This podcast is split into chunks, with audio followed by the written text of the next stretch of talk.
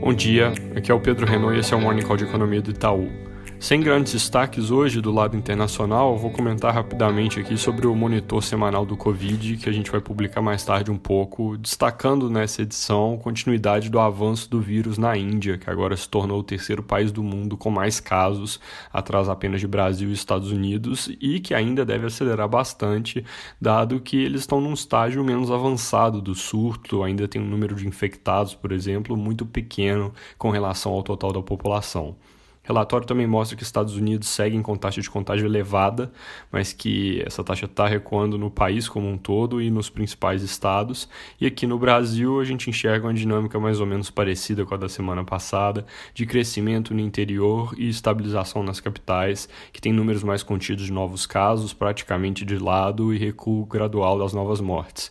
A gente destaca também a recuperação da atividade econômica global, que perdeu alguma força, com China que já vinha andando um pouco mais devagar, Europa, que está chegando em um estágio mais avançado do ciclo, e Estados Unidos, que sofreram os efeitos da onda de contágio tardio recentemente. Mais tarde, a gente divulga, como eu mencionei, no nosso site, no aplicativo Itaú Análises Econômicas. Ainda sobre Covid, no noticiário recente, saiu a confirmação laboratorial de que o presidente Bolsonaro pegou o vírus. Ele parece passar bem, mas como ele se encontrou presencialmente com muita gente nos últimos dias, essa confirmação desencadeou uma leva de testagem em vários membros do governo, até agora com resultados negativos. O ministro Paulo Guedes já tinha feito um teste negativo há poucos dias, segundo o Ministério da Economia, não apresenta sintomas, mas deve voltar a se testar em breve. Essa confirmação também deve resultar em isolamento maior no Planalto, e aí a Folha de São Paulo coloca que, com o presidente e parte da equipe em quarentena, parlamentares já enxergam que a pauta legislativa deve ter um esvaziamento precoce a partir da semana que vem,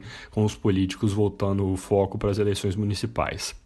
Ainda assim, o Estadão reporta que vem ocorrendo articulação no Congresso para derrubar o veto à extensão da desoneração da folha de pagamentos que o presidente fez, seguindo a orientação do Ministério da Economia, aquele ponto que colocaria um gasto adicional de 10 bilhões para o ano que vem. Falando um pouco mais sobre esse tema de desoneração, o ministro Paulo Guedes disse ao jornal que prefere discutir o assunto dentro de um contexto de reforma tributária. Isso é algo que eles vêm tentando fazer ganhar atração para ser votado nesse segundo semestre, mas como eu comentei recentemente, com uma discussão que ainda é bem incipiente. Para fechar falando de dados econômicos, vendas no varejo de maio acabaram de sair, vieram bem mais fortes que o esperado, tiveram alta de 19,6% no conceito ampliado, que é o que inclui veículos, enquanto a nossa expectativa era de 10% e o consenso de mercado era 6,7%. Mais um número que contribui para uma leitura menos negativa sobre o segundo trimestre do ano e aí reforça a nossa confiança na projeção de contração de 4,5% do PIB em 2020, enquanto o consenso de mercado é 6,5% de queda.